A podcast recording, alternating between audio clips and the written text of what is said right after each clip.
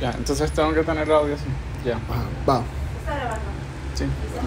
Aplausos, sí, ¿qué pasa? Ya, aplausos, ¿qué dos pasa? aplausos para. para, para Aplaudan para iniciar. Ah. Y así empieza el tercer capítulo.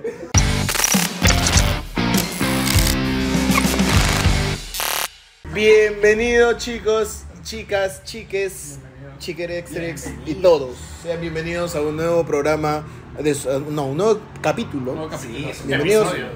a un nuevo episodio de su podcast favorito de tres capítulos. Ya es favorito. Ya es favorito, ya tenemos como, puta, como unos 50 views hemos tenido.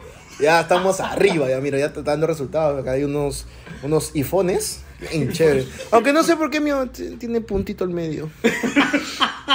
pero, pero bueno, chicos, eh, bueno, bienvenidos. Como ya de repente algunos ya nos conocen, igual nos vamos a seguir presentando para los chicos que no nos conocen.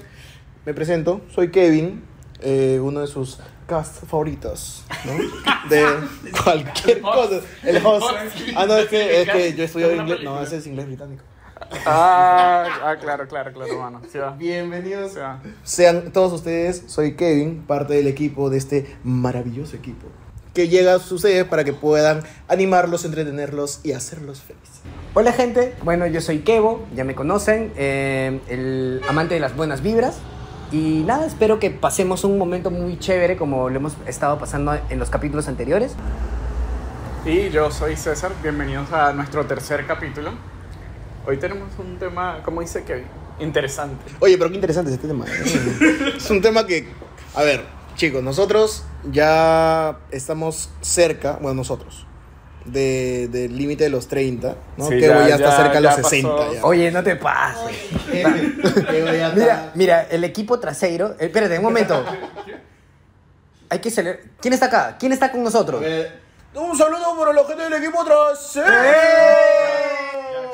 Ex equipo Pichi. Ah, eh, volvieron otra vez al equipo. Volvieron. Ya no Ha existe. regresado. O sea, ok, Ahora ya. es equipo trasero. ¿Están de acuerdo con eso, equipo trasero? Me dicen que sí. Esto es una dictadura. Sí. Aquí no hay democracia. Aquí no existe la democracia. Bueno, muchachos, como les decíamos, hoy vamos a tocar un tema muy importante. Creo que a todos en algún momento, si es que no les ha tocado, les va a tocar oh, vivir Ah, ya, ok, ok. una crisis existencial. Y el tema de hoy es, es hablar sobre las crisis existenciales. Eh, por ahí vamos a tocar algunos temitas ya con más fundamentos, con más información, con fuentes, con fuentes ya, no Fidedignas. ya esos de TikTok. Esas fuentes de doctores de TikTok, eso, que son lo máximo. Y vamos, vamos a hablar sobre ello. pues. Pero claro, claro, pero para hablar acerca de las crisis existenciales, este, bueno, primero para cada uno de ustedes qué es una crisis existencial, no sé. ¿Qué es para ti, amigo? La entrevista, la entrevista. A ver, es que Muy bien. Estamos entrevistando acá a nuestro amigo Katir, el, ro- el rosado de rosados. Amigo, ¿qué significa una crisis existencial para ti? Bueno, eh, yo considero que una crisis existencial tiene que ver con el tema de cuestionarte lo que está sucediendo en tu vida en este momento o cuestionarte decisiones que hayas tomado en tu vida. Exacto. O no sé, es como que no te sientes cómodo con lo que estás viviendo, quieres cambiar ciertas cosas. eh, también puedes caer un tema de que no, de- dejas, no dejas de re- repensar las cosas. O sea, todo el tiempo tienes en tu mente como que estoy haciéndolo bien, que, que porque estoy viviendo esto, qué debo hacer. Ahora o te empiezas a cuestionar cómo será el futuro o Es por qué hice interesante, esto pasado, una, no sé, una palabra que resuena con lo que estás diciendo, y lo has dicho al inicio, es arrepentimiento. De repente, repensar creo que va con, con ello, ¿no? Pero Sí. interesante. ¿Y para ti? Yo, yo acabo de vivir una crisis existencial hace una semana. ¿No? Este, una por lo menos nuevecita, ya hace tiempo que no, no, no tenía esta sensación de angustia, de, de sentirte como, no sé, sientes que todo lo que haces está mal o que está incorrecto. Eh, igual, nosotros no somos especialistas, no, Claro. no es que sepamos mucho el tema, pero la idea es ahorita hablar, ¿no? De qué es para nosotros. Entonces, creo que comparto lo que dice acá nuestro amigo Rosadito, que eh, es eso, o sea, sentirte angustiado, tener por ahí algún algún, ese, no sé, que te dé vueltas en la cabeza un mismo tema, que no tengas una respuesta clara. Y es una situación bien fea, o sea, es, es, es bien feo sentir eso, pero como todo en la vida siempre hay, hay una solución, ¿no? Y creo que eso también es parte de, de tener estas crisis existenciales y te pueden llevar a, a un nivel inclusive este, más, a- más arriba. Claro, yo creo que una crisis existencial te hace justamente pensar tres preguntas básicas, ¿no? Eh, ¿Eres llega en un no momento... ¿Cómo? ¿no? No, bueno, tiene sentido. Hay un... Pero eres ¿Qué o no soy? eres? Yo siempre he sido malo. ¿Tú eres o no eres? No, pero hablando, habla, déjame hablar en serio. Yo creo que eh, la crisis existencial sí te hace tre- tres, tres preguntas y te las deja bien claritas. El, Pregunta ¿qué soy? uno. ¿Qué soy? ¿Qué eres? Porque, ah, nada, vuelve a de repente hay, hay muchos replanteos que tienes que hacerte. Luego viene el... mm, Segunda pregunta. ¿Quién soy? ¿Quién soy? Exactamente. Ya esta es una pregunta más profunda, ¿no? Te hace ver si realmente vas con lo que de repente te has, te has creado una imagen de ti o no, y luego es hacia dónde voy. ¿Hacia dónde vas? Oye, basura. ¿A dónde sé, no. Pero Yo cada no- uno, es que es esto, ¿no? Lo loco de esto es que cada uno tiene una respuesta distinta. Tiene un para- punto de vista totalmente diferente a la Exactamente, y, y- y justamente como todos, ¿no? Somos distintos, imagínate, mi punto de vista, yo caigo en una crisis existencial como esta de acá y quiero hablar de repente contigo.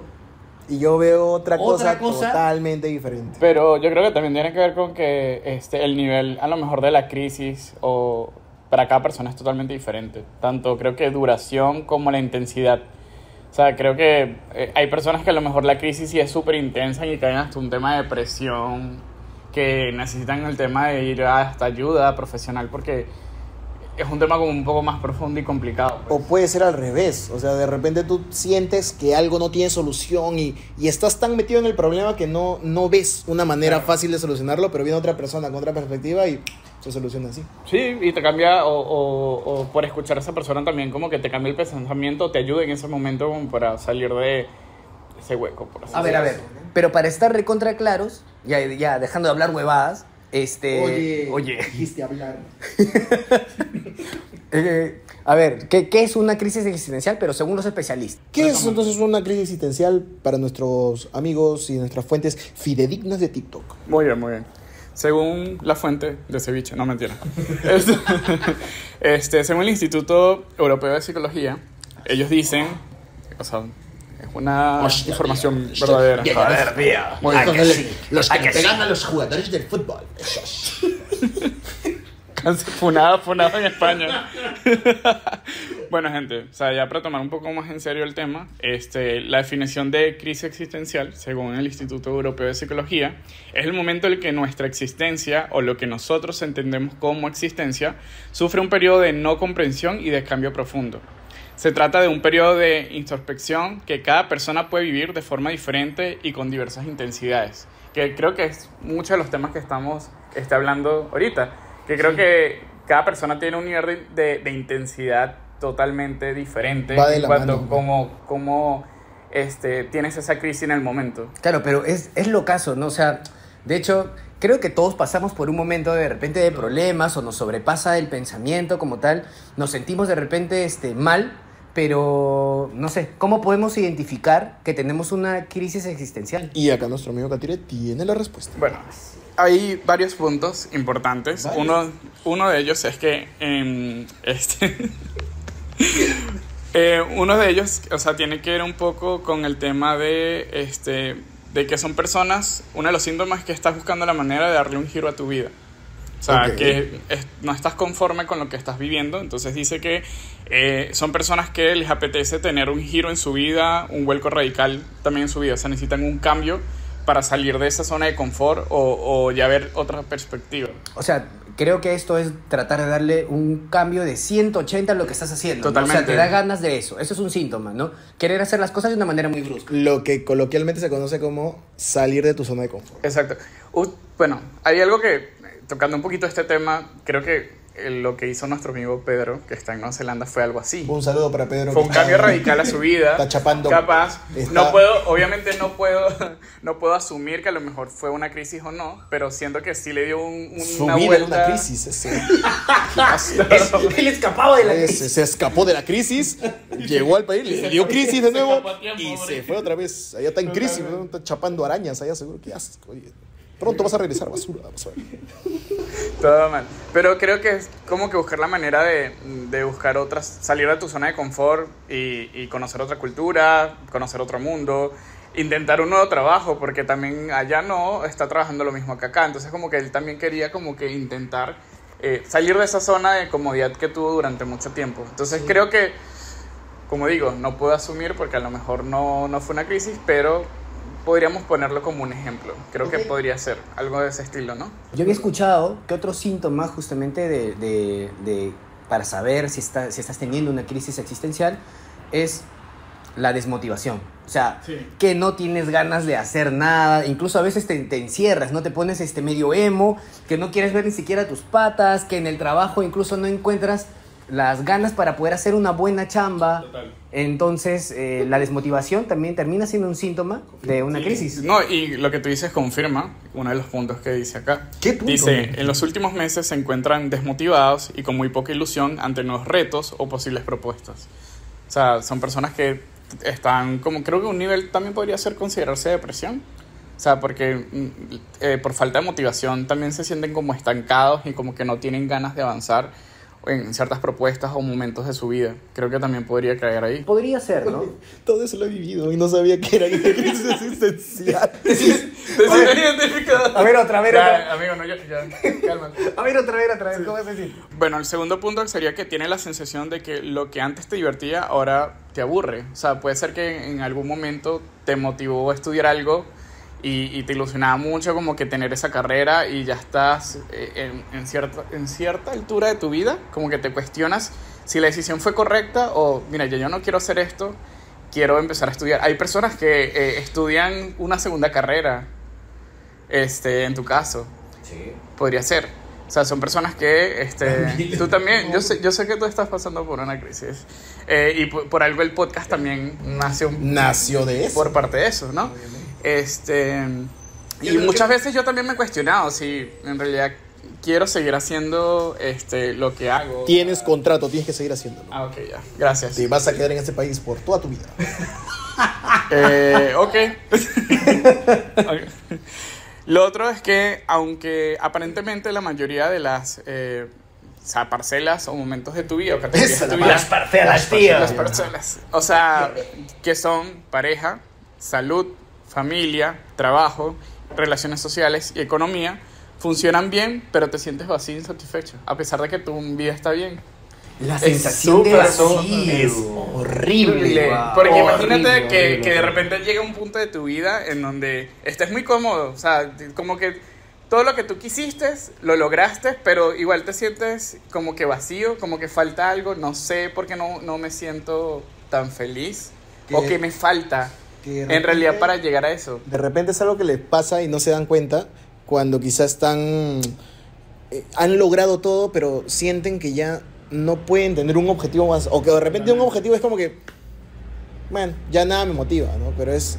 Es, es bien, es, eso es horrible, ¿no? es bien horrible. Si ustedes han pasado por una crisis así, o- ahorita que están escuchando los puntos que, que estamos tocando, que estamos viendo, a ver, déjenlo en los comentarios para ver cómo es, de repente si se sienten identificados y mm, tranquilos, ¿ah? porque esto les pasa a todo el mundo, esto no es algo, no es un tabú, no es- ¡Oh, no! ¡No! eso le va a pasar a todos, chicos. Todos pasamos por Todos esto. pasamos por Pero es importante esto, ¿no? Creo que también compartiendo en los comentarios si han sentido uno de estos síntomas, este, Y los que van a faltan. saber cómo. Y los que faltan, porque los- hay, hay un- cuatro, no, acá terminamos en depresión todos, oye. Vamos a tratar de, de- de- de ver algunos cuantos, Sí, sí, sí. pero es esto, ¿no? Eh, coloquemos en los comentarios si nos sentimos también eh, identificados hemos con esto, identificados o hemos porque- pasado por esto. O algo similar, de sí, repente, ¿no? porque es, es importante ver, ¿no? Y tenerlos mapeados, no estamos solos, así que eso también es chévere de poder ah, incluso apoyarnos, ¿no? Y no se olviden en seguirnos en nuestras redes sociales, también pasa ahí. Van a estar aquí. Ya no voy a hacer la jugada de aquí, acá, acá, acá, porque que ya, nuestro editor no- ya nos han no. gritado y nos han dicho que no se puede, que es un costo adicional y eso no podemos pagarlo. Así que no Sí, se puede, no se puede. Entonces, nada, nuestras redes sociales son Instagram, Instagram, acá. acá, y TikTok acá. Acá. Y ahora Y- TikTok acá. Ok. E Instagram acá. ya, pues. Ya, nos van a, nos van a cobrar ya, ya. Ya, listo. Entonces, ya como para reducir un poco el tema de los síntomas, porque sí son este, varios, uno de ellos también es que... síntomas. Son burdas. Sí, sí. Que dudan, cuestionan decisiones del pasado que en su día consideran lo- las más óptimas o importantes. ¡Arrepiéntese! Arrepiéntete. Hay personas que se arrepienten de haber hecho ciertas cosas en el pasado y son como que ciertos pensamientos que te que, que vuelven en ese momento de la crisis existencial. Es que- Amigo, siento que no. te estás. Es que, no, mano, es que, a ver, como, a ver chicos, vamos a serles totalmente honestos. Antes de entrar a, a grabar, antes de, de- de darle play, sí habíamos leído algunas cosas sobre esto para no, pues, no, no, no quedar No, pues, no- claro. Pero no hemos tenido la misma información todos. Entonces ahorita que César está lanzando todo esto, quizá por ahí hasta me estoy sintiendo identificado y yo ni pensaba que eso era parte de una crisis existencial, simplemente Claro. como parte de tu día a día y cuando ya eres adulto vas a tener momentos así, pero en parte... eh, Ser adulto es duro, hermano. Ser adulto es Ser adulto. ya no quiero ya ser, no quiero ya ser no quiero ser adulto. adulto, ya mamá... mm, No, no, no, Yo era feliz cuando me mantenía mi papá. Eh, un saludo para mi tío el de Breaking Bad que está por allá por, por los por, por las islas Margaritas allá. Uy, Así la Margarita. con cerveza de Margarita. ya, bueno. Continuando. Para, bueno, continuar, eh, que son personas que echan de menos o sienten nostalgia y empiezan a tener ganas de vivir y experimentar nuevas sensaciones y situaciones no realizadas en el pasado. O sea, que hay algo que tú siempre quisiste hacer en el pasado, pero no se dio la oportunidad o, o no pudiste lograrlo. Y llega un punto de tu vida donde dices, ya es, es el momento, ¿no? Que creo que y es eso lo- forma parte de una, de una crisis también, o sea, o del proceso Es de la como un, crisis. un punto de partida Claro. para ya. Es que eh, hay personas... No, yo hay- creo que es lo contrario al arrepentimiento, ¿no? El arrepentimiento, haces cosas, te arrepientes de las cosas que has hecho el pasado, pero Claro. también ocurre que hay cosas que no hiciste en el pasado y Ujú. quieres luego hacerlas. O sea, por eso es que hay- de repente ahí vemos a muchas personas, no sé, ¿no? Pero, claro, pero es que no habla tanto del arrepentimiento, habla de la nostalgia. O sea, es del tema de que cosas que tú quisiste lograr o cosas que recuerdas del pasado. Yo siempre quise hacer esto y no pude. pero no te arrepientes de no haberlas hecho. Puede ser Ya. también. O sea, pu- Pero podría es- ser. es feo cargar con eso, ¿no? Porque, Claro. o sea, ahorita que lo estás planteando, y yo me imagino cuántos padres o madres de familia que no han podido lograr lo que ellos esperaban, anhelaban, Totalmente. están como que, o sea, reflejando su sueño o su, o su objetivo que no, no se cumplió en sus hijos, en sus sobrinos, y eso es como una mochila bien pesada, ¿no? O Eso es sea, súper pesado porque son cosas que arrastras de, de tu familia. O sea, eh, hay, hay, hay temas. eh, sí es fuerte porque hay padres que también caen en el tema de que le exigen a sus hijos lo que ellos no le exigieron o lo que ellos no pudieron lograr, se lo exigen a sus hijos. Es como que no es tan fácil como lo planteas. O incluso... Y le pones una carga encima a, a- a esa persona. Sí, y estamos hablando de amigos, o sea, de, de familia, pero también sucede con los amigos y con tu entorno. O sea, a veces, muchas veces, te pones esta mochila eh, que no te corresponde de cosas y, y- y terminas teniendo justamente una crisis. Y ya hablando, ya, ya tenemos varios síntomas. Sí, yo creo que ya hay bastante. Este, es hay mucha de- más gente, pero Depresivos. podemos durar dos horas y así seguimos mo- mostrando algunos síntomas. Terminando esto, vamos a llorar todos juntos en la esquinita, Abrazados. abrazados. Pero es esto, ¿no? Ya que sabemos un poco más acerca de cómo identificar eh, estos, estas crisis existenciales, llegó el momento F, El momento ¿no? de la, F. No, de la no. noche. Así que me gustaría también ¿no? que podamos compartir de repente un, una crisis existencial. Perdón. Compartar. Oye, qué- qué- pero qué interesante esa palabra. Disculpe. Compartar. Compartir. Ah, compartir. Ah, ok, ok. Pero pon compartir en diferentes contextos. Dios mío. Yo comparta. Tú compartas. Vosotros compartáis. Cualquier vaina. Oye, Bueno. chicos, es, es que es un poco tarde, pero, pero es Oye, de ver, verdad. va- Vayamos por Son las partes. 3 de la mañana, oye. ¿Qué les parece si compartimos Compartamos. Algunas, algunas crisis existenciales? Algo que nos haya Algo que pasado, hemos un vivido momento cada F, uno. claro. Momentos F. Ya, ¿Quién yo quiere comienzo. comenzar? A ver. Comienza. Pero siempre, mano, ahí liderando, tú sabes. Claro. justamente, ahora que estaba hablando del Catire acá, literalmente mi vida ha sido una crisis existencial, pero creo que hay dos puntos muy claves eh, en mi vida. El primero fue, creo que a todos nos ha pasado, o bueno, no sé, pero creo que a gran, gran parte de la gente que nos escucha les, les ha pasado. El hecho de cambiarse de una carrera a otra. ¿no? Ok. Eh, conozco amigos que han estudiado pucha, toda su, todos sus ciclos, sus 10 ciclos de la universidad, y ya estando en los últimos ciclos decidieron cambiarse porque no les gustaba lo que pasaba. Me, me pasó en, en- en Derecho, me pasó un... Tengo varios amigos que por ahí no, No no culminaron. culminaron porque Pero no les gustaba bastante. y ya estaban en octavo, noveno ciclo. Wow. Ahí son 12 ciclos, pues son un montón, ¿no? Pero en mi caso, por ejemplo, yo tomé la decisión en tercer ciclo de irme y fue horrible, horrible, horrible, porque ya tenía varios días en los que no podía dormir. O sea, no dormía porque sentía como que, pucha, soy una carga, eh, no estoy haciendo lo correcto, no me gusta, pero no tengo miedo de decirle a mis papás, este, oye, no, no quiero seguir acá porque veo el esfuerzo que están haciendo. Y era algo que te mataba, o sea, te, te carcomía por dentro el hecho de no saber decirle a, a tus papás que no te gusta la carrera que estás estudiando y que la elegiste porque, porque bueno, porque ajá, ¿no? Como diría nuestro gran amigo el Catire. Oye, pero esa presión. Es, es feo. ¿Cuántos años tenías? Pucha, yo entré a la universidad a los 17, 18 más o menos por ahí. O sea, era así, era un carajito. Claro, carajito. pero, pero el entrar a esa carrera fue una decisión tuya. ¿o? Sí, obvio, obvio, es que como, como les dije en, en la grabación o en el episodio anterior, yo decidí estudiar Derecho porque mi hermano estudiaba Derecho. Claro. Entonces, era la típica del chibolito que salía del, del colegio y, oye, ¿qué vas a estudiar? Pucha, no sé, bro, no sé, no sé. Todos ¿Así pasamos por hablabas? Así, no sé, puta, mano, no puta, sé, bro, no no sé. sé, bro. Y al final era como que, ya, mi hermano está estudiando Derecho, bueno, pues voy a estudiar Derecho. Y no, o sea, no era una carrera que me gustaba, pero la hacía porque, primero, sabía que es una carrera que te da dinero. Y creo que todos cometen el mismo error. Vamos por una carrera que te dé dinero, que haya trabajo y demás. Claro. O sea, comunicaciones, no.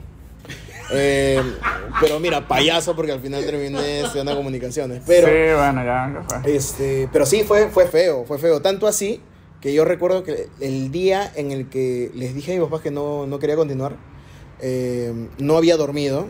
La noche anterior me pasé viendo videos de quiénes eran los, como que los exponentes máximos de la carrera de comunicaciones en la universidad donde estaba.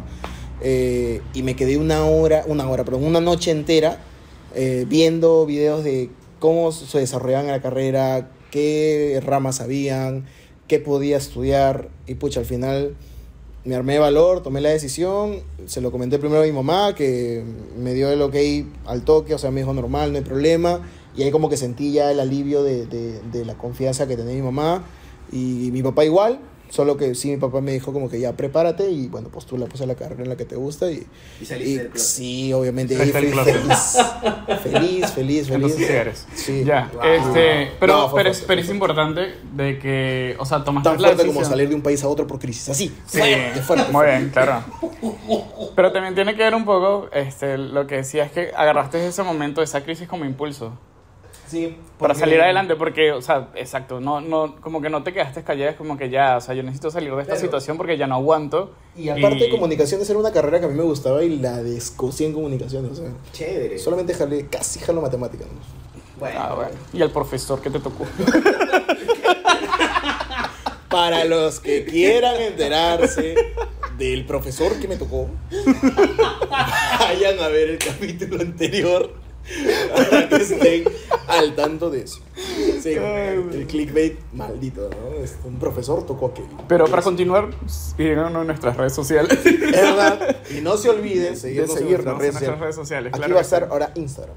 Ok, acá. Y acá va a estar TikTok. Síganos como y Y sí, guion abajo podcast. podcast. Claro que sí. A ver, Muy bien. ahora yo les voy a compartir una crisis existencial. pero, Compártenos. por ejemplo, tú la tuviste a los 18 años y una que ah, a mí me pasó fue En mucho más, mucho más, mucho más... ¿Cómo que en las historias? En las prehistorias, Oh, En con los un diente de en sable. los Cuando se me murió mi diente de sable. No. Eh, Con Manny Manito, seguro. Con los mamuts. No, mames. y mi amigo, el Ardito Rico. No. A ver, lo que pasa es que yo era, yo era muy niño y en mi, en mi casa todos, este, en mi familia en realidad no es, no es una novedad.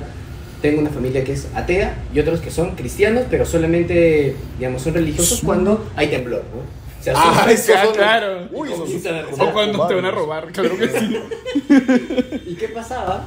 Que entonces este, em, nunca tuve en realidad muy clara la, la figura de la religión y la religión para mí fue muy impactante porque siempre me enseñaron de repente a, a poder, a, digamos, eh, ser obediente pero a través del miedo. Claro. Y yo estudié... Como y- debe ser.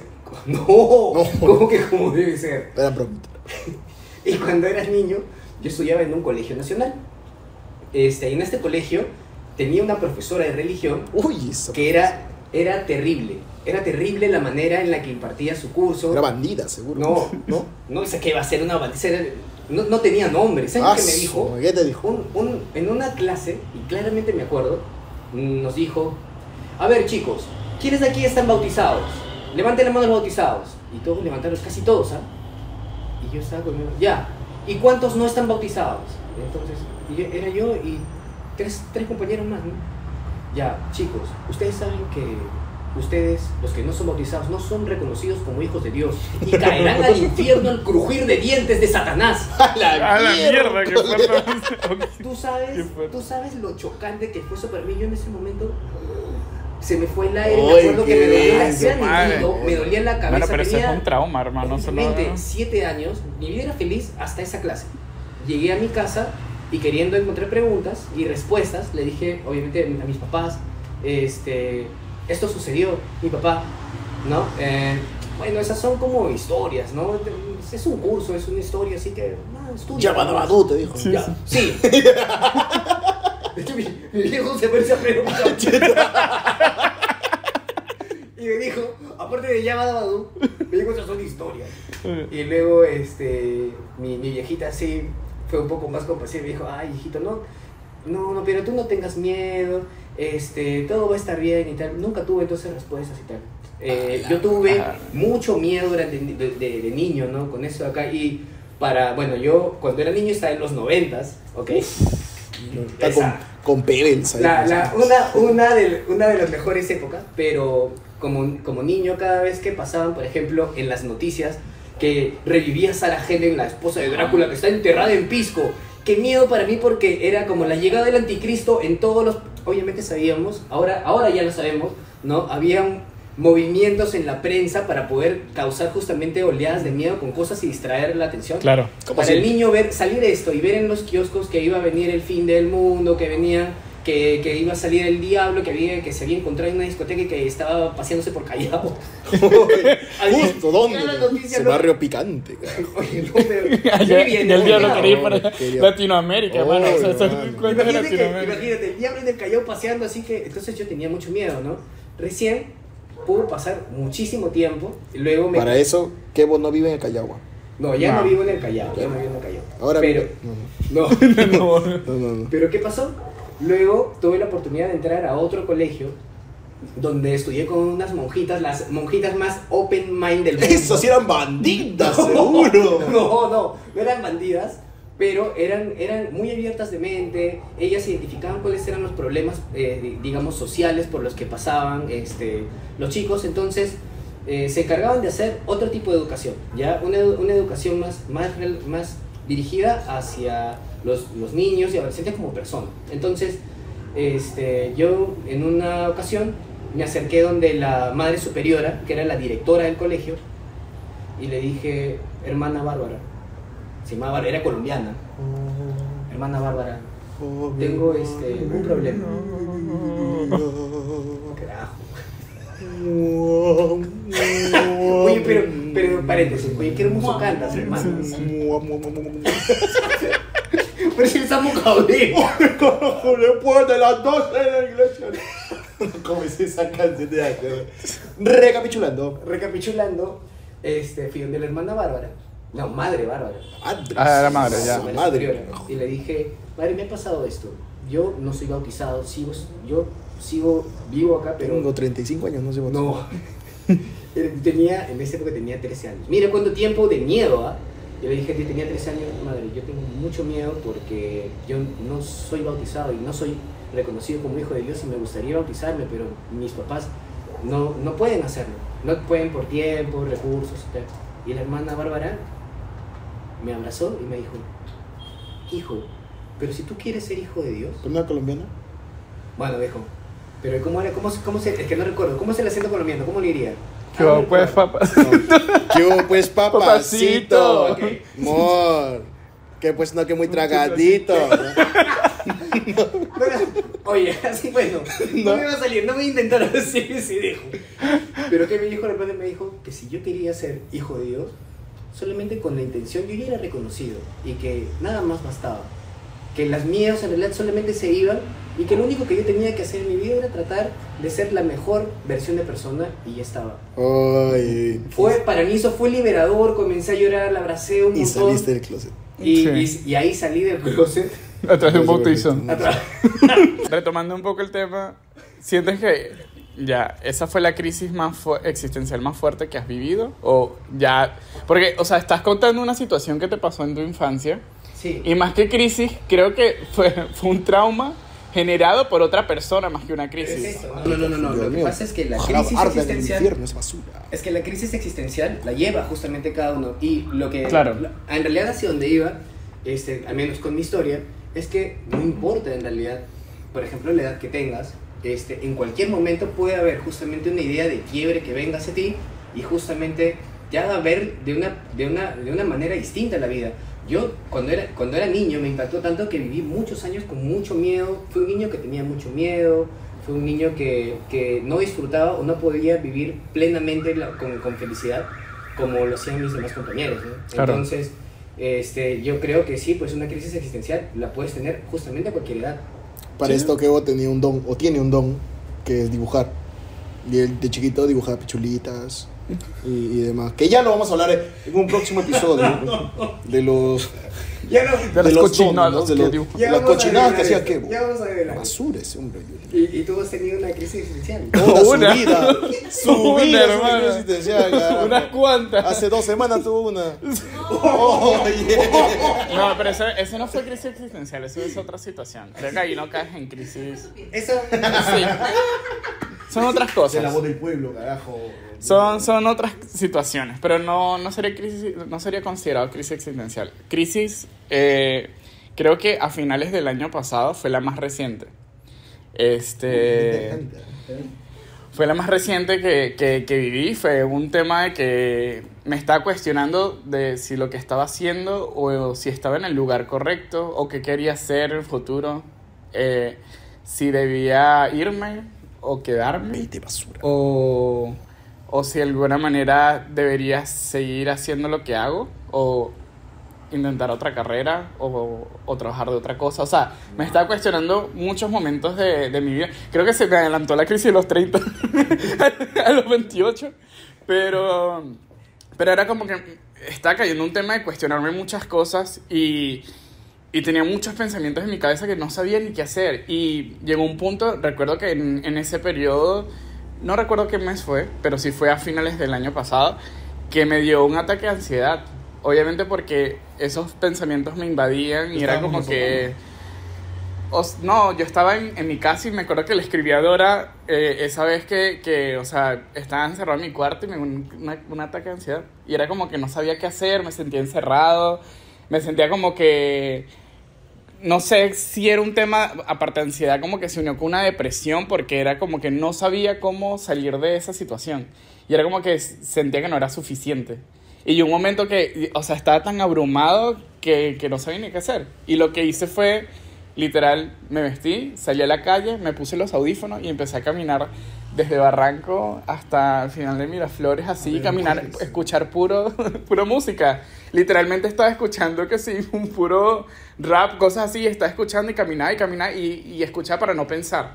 Era como que trataba de dejar en blanco mi mente y, y no pensar en las cosas, sino que en concentrarme en la música y en caminar. O sea, creo que lo que estás diciendo era un poco escapar del, del lugar De- del lugar de donde esa situación. Totalmente, porque era como que me sentía abrumado. O sea, sentía que, que eran muchas situaciones que estaban pasando en mi cabeza. O sea, tenía que ver con el tema de que eh, me sentía solo, no sé si la carrera o, o el, el tema de, de, de, de trabajar lo que hago es suficiente o debería hacer otra cosa. No sabía si quedarme aquí o en realidad terminar de irme a otro país. o no sabía si a lo mejor no es eso, a lo mejor es un tema de independencia, no sé, o sea, eran muchas cosas que, que, que pasaban por mi cabeza en ese momento que era complejo.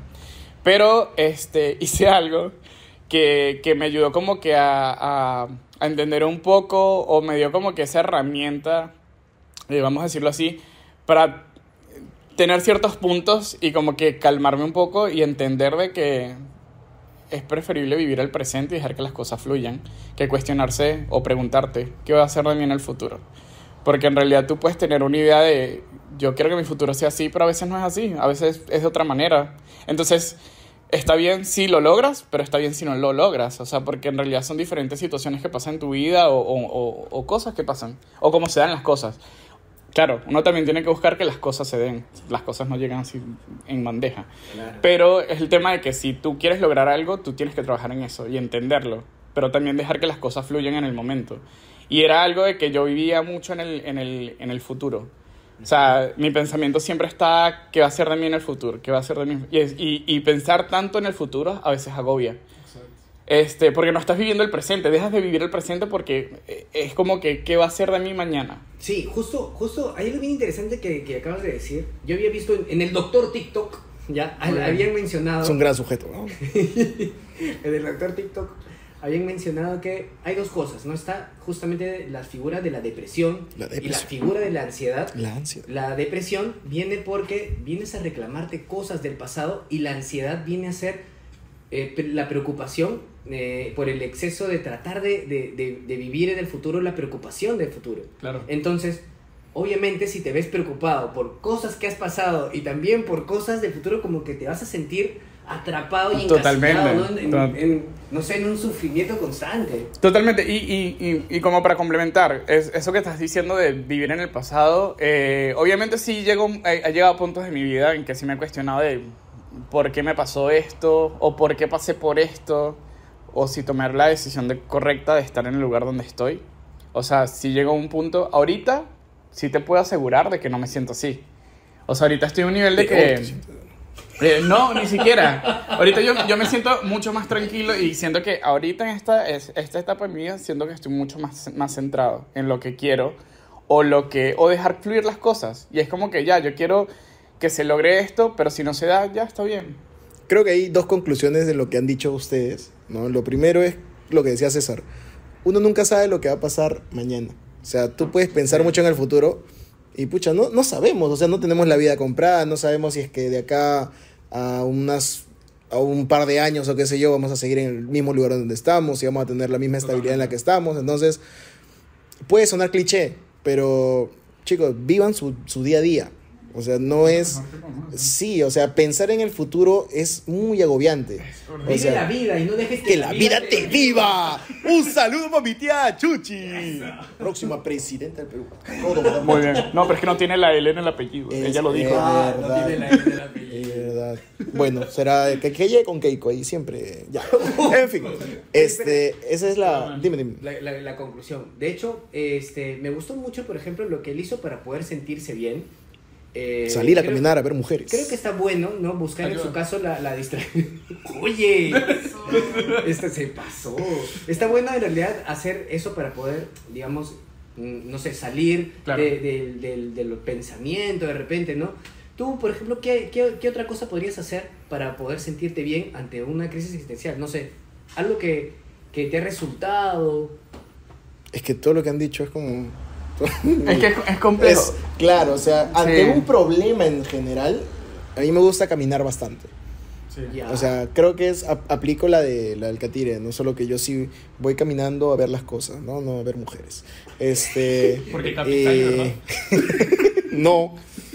Cállate, te metes en mis asuntos, sí. Pero o sea, sí me gusta caminar y me gusta caminar por la playa pero de noche. O sea. Ajá, eh, la- literalmente Yo no puedo hacer eso. no, pejate, que eres blanco, pe. Este. Pero sí me, me funciona bastante caminar por la playa de noche. Y es, creo, el único lugar en donde no puedo utilizar audífonos. Ok. Porque sí me gusta escuchar cómo las olas rompen con la gente que está durmiendo. Y...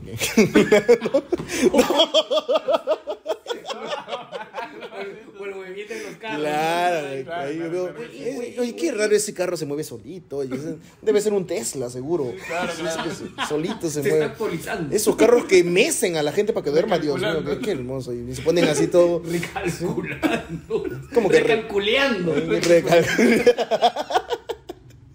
Pero, pero sí, me, me gusta caminar por la playa, me gusta caminar largo, o sea, con música y simplemente pensar eh, en cualquier otra cosa Claro. menos en eso. Creo que es parte, es, es importante. Sí, o sea, creo que eh, uno busca la manera de, de ver cómo salir de esa crisis de acuerdo a las herramientas que tengas. Pero también hay personas que buscan ayuda porque, o sea, es importante también si te sientes como que Es verdad. eh, en una crisis bastante compleja o con una intensidad muy alta y, y tú ves que no encuentras salida, sí es importante como que encontrar esa ayuda.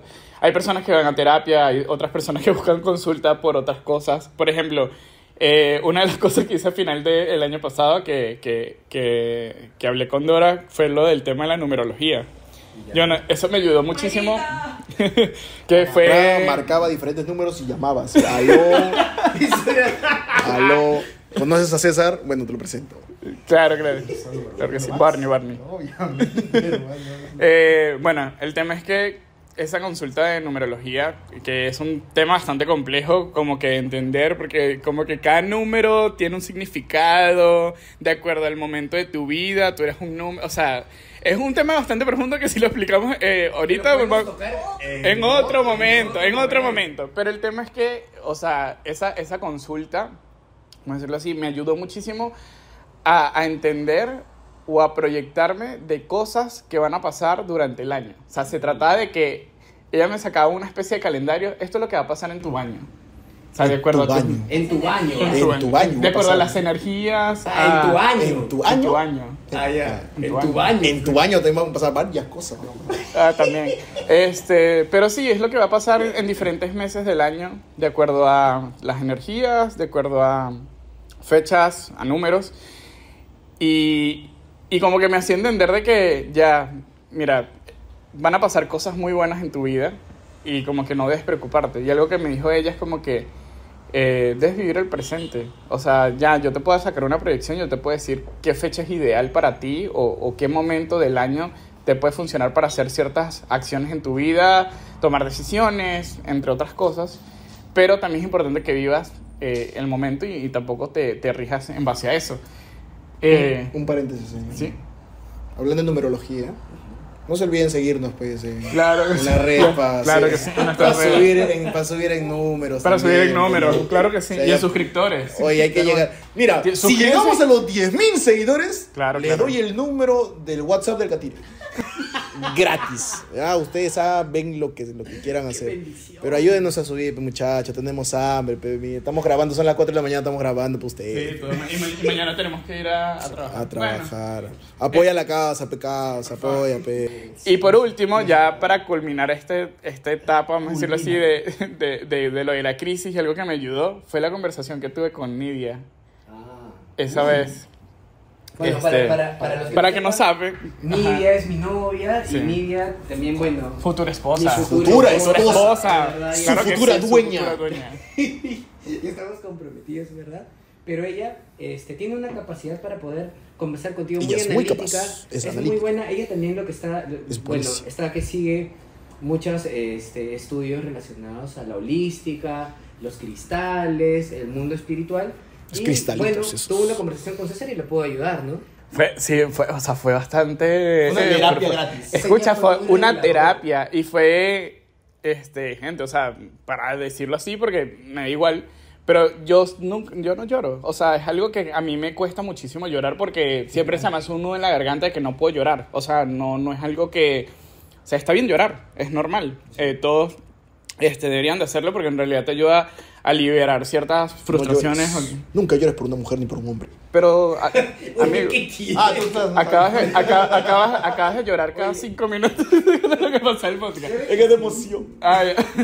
Pero, o sea, lo que quería decir con esto es que esa vez, o sea, la conversación fue tan intensa eh, y fue una terapia gratuita prácticamente, que, que llegó un punto de que hasta me, me dijo cosas que están sucediendo en mi vida o co- que conectan con, con ciertas este, temas de mi pasado. eh, Y hay una frase que nunca se me va a olvidar y creo que queda muy bien con esto. ¡Despierta, coño de la madre, mamá huevo! No, no, esa, esa es otra. Así no habla. Esa es, esa es otra. Sí, es es Jota. con J otra vez. ¿Qué te digo? Ok. ya, bueno. El tema es que me dijo, tú tienes la decisión de... Que mi signo es de agua, Pisces. Entonces me dijo, tú tienes la decisión de si hundirte en el agua o dejar que la corriente te lleve. Y eso, o sea, en realidad e- es una frase que puedes aplicar en muchas situaciones de tu vida. Y, y creo que, que es bastante correcta y muy puntual. Porque es como que tú decides si te ahogas en el problema, si no asumes la situación, si te dejas ir, o en realidad dejas que las cosas fluyan y dejarte llevar por la corriente. Y, y en ese camino que te lleva la corriente, tomas ciertas decisiones que te van a ayudar a lograr ciertas cosas. Con razón te gustan ahogarlas, oye. ¿Qué? ¿No? Las penas, pues. Ah, ya. Ah, ¿qué? No. Dios mío, qué sabe, qué sucio. ¿Cómo quitar la emoción a una frase tan importante? Toma. Oye, yo nunca he ido a terapia. Se nota. Se nota, se nota hermano. ¿Verdad? Se nota. eso, no, eso no, es algo bien interesante. Nunca han ido O a, sea- a- a hacerse ver por un especialista. Fue una vez. O sea, un- una, o sea, una vez me refiero a como una sesión de terapia, pero fue de chivolo, en secundaria. Así era Pero- terrible, hermano. Mm, Es que, es que, a ver, chicos, yo vengo de un colegio estatal. Eh, un colegio difícil, complicado. Que para las personas de otro país también es conocido como colegios públicos, ¿no? Exacto, esos colegios que no tienen nombre, que tienen numeritos, ya, peor Ah, todavía. Eh, y bueno, era un colegio muy difícil, muy difícil y, y sí pasaron muchas cosas que por ahí quizá no, lo, no estás como que preparado en Claro, tan para edad. enfrentarlas o, o ver esas situaciones, ¿no? claro. Y sí, o sea, recuerdo que una vez fui a terapia con, con un psicólogo, Norberto se llamaba, no sé si estará vivo ahorita, pero me ayudó bastante en el sentido de, de poder como que separar las cosas y, e ir poco a poco. O sea, fue algo que aprendí, fue como que siempre me, me llenaba de problemas y no, no le daba solución a uno porque cuando ya pensaba tener la solución de una cosa, aparecía otra y no terminaba de, de cerrar un capítulo y, y así estaba. Y no, no terminaba al final de, Claro. de concluir nada. Entonces, algo que sí me, me ayudó bastante fue a, a poder diferenciar, a separar las cosas y, y a poder pues cerrar el, el- el capítulo de cada uno, por decirlo así. Pero después, no, o sea, sí sé que es importante, tampoco voy a decir como que no, no vayan a terapia, que No, no, el sí, otro. importante. Es muy importante, pero también puede ser muy caro. Sí, ¿ya? ese Y es eso el tema. Y eso es algo que, si bien es, es importante y es saludable que, que tengan, que vayan a terapia o demás, eh, para las personas que no estén en la, en la capacidad económica de, de poder ir a terapia o, o ir a, hablar con alguien, eh, siempre es bueno tener un, un círculo de amistad que primero no te juzgue, ¿no? Sí. Que, que te escuche, que sepa cómo poder solucionar o darte un punto de vista Y diferente. que te- tenga esa empatía contigo también de a lo mejor eh, estar, a lo mejor no está en tu posición, pero puede entenderte y puede, eh, o sea, ver de que si para ti ese problema es importante, o sea, yo también le voy a dar la importancia de escucharte porque para ti es importante. eso. Obviamente. Y créanme, chicos, o sea, escuchar a una persona que pasa por un momento complicado, literalmente puede salvar Vida. hasta su vida. Totalmente. O sea, es, es simplemente es estar sentadito, calladito, escuchar, que la persona se desahogue, Sí, es claro. mucho, es bastante ayuda. Entonces, si tienen un problema, si tienen alguna crisis, si no saben cómo abarcarla, no tengan miedo, no tengan pena, no tengan vergüenza, no tengan rocho, como quieran llamarlo. Y vayan con los amigos, si es que no hay dinero, háblenlo de repente con una persona a quien le tengas mucha confianza y, y traten de, de poder ver una, o, o darle una, una solución o una alternativa, eh, porque a lo mejor puede que el- para el problema, bueno, todo tiene una solución. Y si no tienes solución, ¿para qué te preocupas? Es- eso es muy interesante, ¿no? De hecho, este, y a veces no nos hacen creer que justamente ir también de, a veces hay una vergüenza Sí. pues, de ir justamente donde un especialista. Eh, hay, bueno, yo sé que hay tres tipos de especialistas, o sea, médicos. vamos a Es que él es biólogo. Es que él es biólogo, él sabe. No tiene nada que ver, pero bueno, están los psicólogos, están los psiquiatras y están también los psicoterapeutas, donde hay psicoanalistas, hay un montón de ramas. Este, cada uno de estos profesionales, bueno, también no tienes la toalla si uno, si la visita con uno no te ha funcionado, crees que no te ha ayudado mucho, de repente hay unas técnicas este, dentro de, de estos mismos especialistas que sí puede ayudarte, Total. pero es, es importante ir siempre a, a- a buscar la ayuda que necesitemos en el, en el momento adecuado. Sí, o sea, yo, yo eh, obviamente he escuchado a, a amigos y amigas que, que han ido a terapia, de alguna manera. Yo no voy a terapia, o sea, yo soy súper sincero y sí me gustaría ir, este, porque sí es importante como que hablar esas cosas o, o poder como que ir con un especialista para tú también entender por qué te sientes así o, o de repente también que esa persona que es un especialista te dé un punto de vista de cómo ver las cosas o su- tu situación, porque es una visión externa de alguna manera y tú en realidad estás tan ahogado en tu problema que a veces tú no ves ciertas cosas y a veces la solución está ahí y tú no te das cuenta. Pero cuando una eh, persona eh, externa a la situación que tú estás viviendo, de repente puede ver la situación, eh, la solución ahí y puedes decirte como que mira, aquí está, siempre estuvo ahí. Pero no la viste porque estabas agobiado Ahora o estabas... ojos, mamá, huevo. Exacto. que reacciona, marica, Reacciona, reacciona. marica, marica, ya. Y ahora, bueno, luego de las experiencias que han contado, por ejemplo, a cada uno le ha afectado de manera distinta, ya con el tiempo, ¿cómo, cómo las ven, no? No sé, a, a ti en, en- en tu caso con el... Uy, yo la veo bien. Oye, Sí, sí, sí, yo sí. Pero viendo yo. No, no, no, amigo, no. no.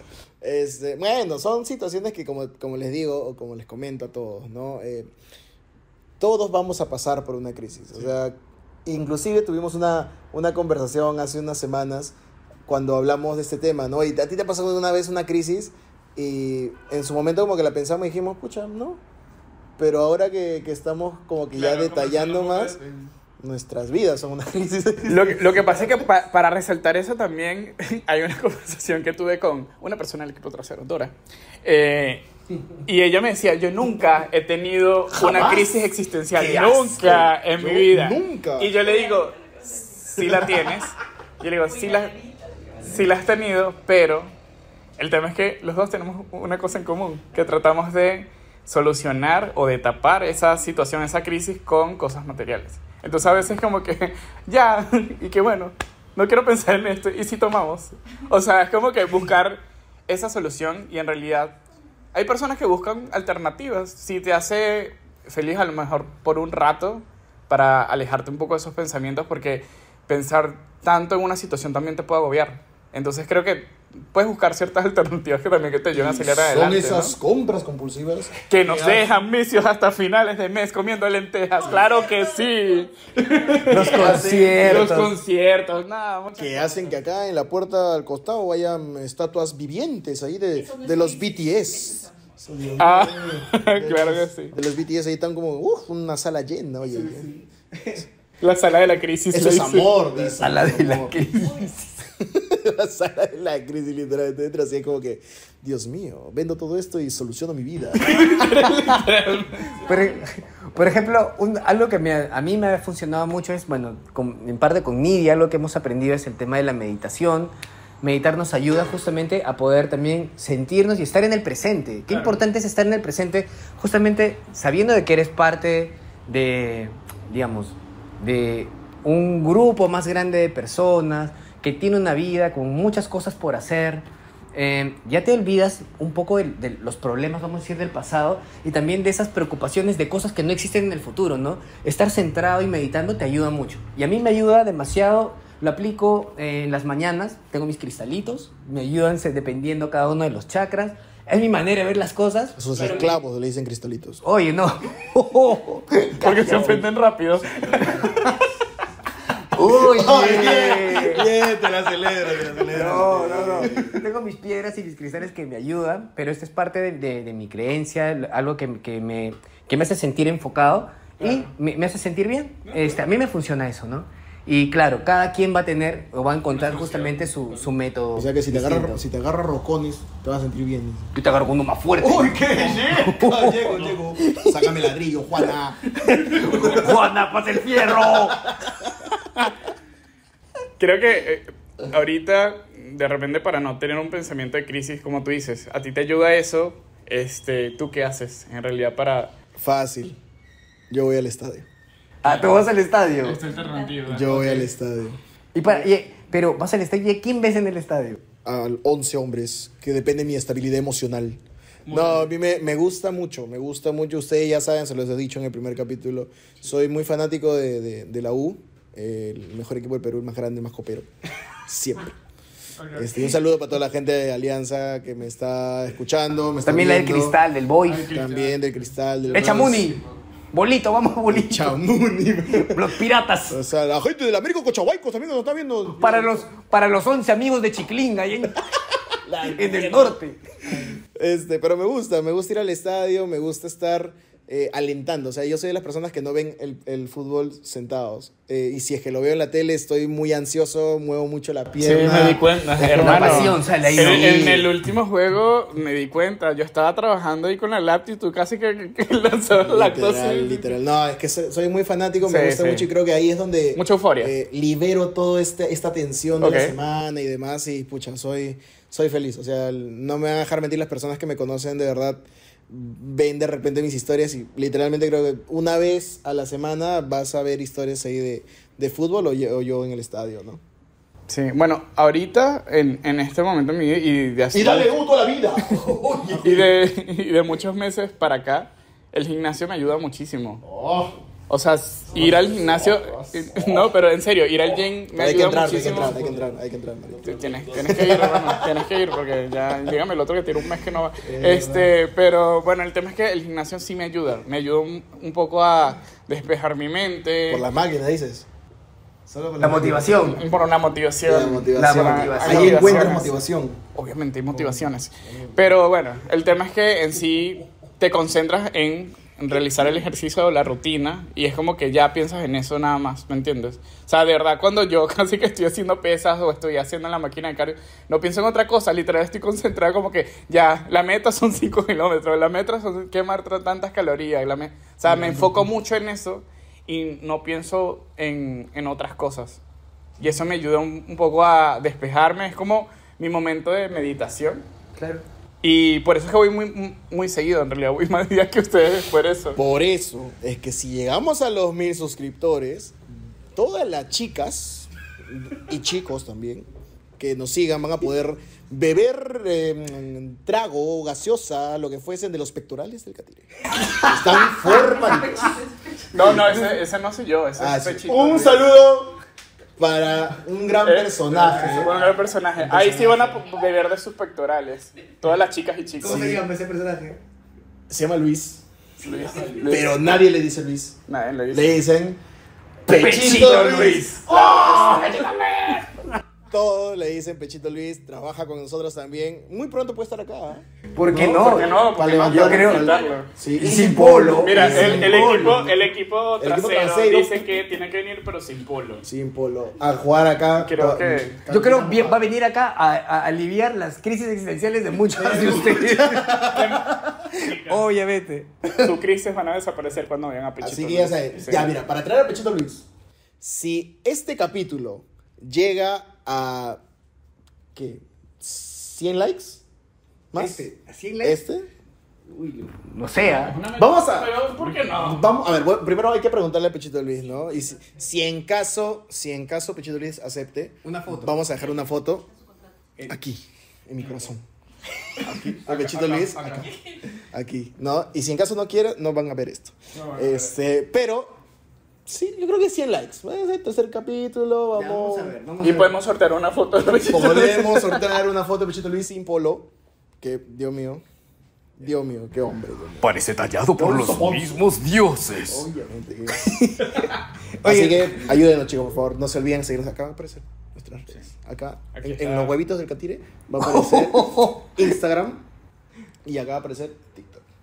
Y sigue abajo podcast. Y suscríbanse a A nuestro, nuestro canal, de YouTube. Ya estamos cerca al billón. Claro. Y también Nos tienen faltan que darle- 900 mil nomás. Pero también tienen que darle la campanita para que le llegue notificación de que cuando sale un episodio. Claro, para que estén atentos y, y sepan de que. El ya. que no le dé a la campanita va a tener crisis existenciales. ¿ah? Ya, Total. ya estamos. No ser. sí, sí, sí, sí. Tranquilo. Bueno, ya vamos concluyendo esto entonces. Creo que hay varias cosas que podemos ir cerrando sobre el tema, ¿no? Cerremos. Ya, bueno, en realidad este episodio nos ayudó a entender de que hemos vivido claro. muchas crisis existenciales y creo que nos ayudó también a hacer como medioterapia. Amigo, No, yo, te, no no te- yo te veía la cara y estaba como que, No "Ah, puedo la vida". risas. No, no. Este, y bueno, también entender de que todo tiene una solución. Eh, a veces tú no la ves, pero hay momentos de tu vida que estás tan agobiado o estás tan cegado por- porque tienes la, la, no sé, la cabeza llena de tantos problemas, preocupaciones o, o miedos o lo que sea, que a veces no ves que la solución está ahí. Entonces, mi recomendación es que dejen que las co- cosas fluyan. Todo, todo va a salir bien, gente. Excelente. Excelente. Es verdad. Eh, no, bueno, como lo, lo que ya les dije, ¿no? Este, creo que son dos conclusiones. La primera es vivir el día a día. Eh, mátense por sacar adelante a las personas que tengan a, a cargo, si en caso tienen alguna familia, si tienen, bueno, si tienen familia en realidad. O simplemente vivan su día a día, crezcan, visiten, viajen, chicos. Mucha gente de repente mira, no sé, a, la persona al costado y dice, pucha, güey, ¿por qué? ¿Cómo hace para viajar tanto? Chicos, se puede, se puede viajar. No necesitas tener un sueldo grande para poder organizar viajes y demás. Lo puedes hacer. Vivan la vida ahora. No sabemos qué pueda pasar mañana. Así que ese sería el primer consejo. Y el segundo es justamente lo que decías, ¿no? Eh, si es que un problema tiene solución, ¿para qué te preocupas? Y si en caso no tenga solución, ¿de qué vale que te preocupes? O sea, al final la vida es simplemente es cuestión de vivirla, nos tentemos solo una vida, así que hay que disfrutarla al máximo. Sí, igual, pues, si hay una crisis existencial ya sabemos también de que eh, no estamos solos, siempre podemos justamente pedir ayuda, ¿no? Es importante lo que dice César, eh, hay que fluir, todo pasa. Y lo otro es que, este, bueno, siempre, todo momento de crisis nos va a llevar justamente a un punto de cambio, ¿no? Estos momentos son pasajeros y luego con el tiempo vamos a poder, ah, vamos a ver cómo aprendemos, cómo, cómo pasamos las olas y vamos a ver la vida, este, todo lo que hemos aprendido, ¿no? De hecho, las crisis existenciales justamente te ayudan a aprender, hay que tomarlo como eso, son retos que vienen para poder seguir aprendiendo. Si tienen alguna crisis existencial y ven que hay una solución, tómenla. Den el siguiente paso y miren, quizá tengan alguna idea en la cabeza como este podcast, que al final se dio gracias a una, a una crisis como, como esas, y simplemente es cuestión de dar el siguiente paso y, y hacerlo, ¿no? Es, es simple. Claro, es, es, es como que también eh, toma las herramientas o que la crisis, tómala como una especie de impulso para lograr también lo que quieres. Todo se puede, chicos. Con un celular puedes hacer todo. Excelente. Oye, pero qué buen programa, oye, ¿ah? ¿no? Como- Sentí orgulloso y que estamos, estamos mejorando, estamos mejorando. Mamá, viste, mamá, lo logré, mamá. Oye, oye, yo, yo en realidad yo creo que es un poco, ya es, ya es de recontra tarde. Ya son las cuatro y media de la mañana. Así que les digo, y si Sí, me voy no. al baño. Sí, como siempre, ya, ya. Nos vemos en otro Chao, episodio. sin pierna. Uy, eso dijo. ¿Quién dijo eso? Así porque Oye, lo fue el no,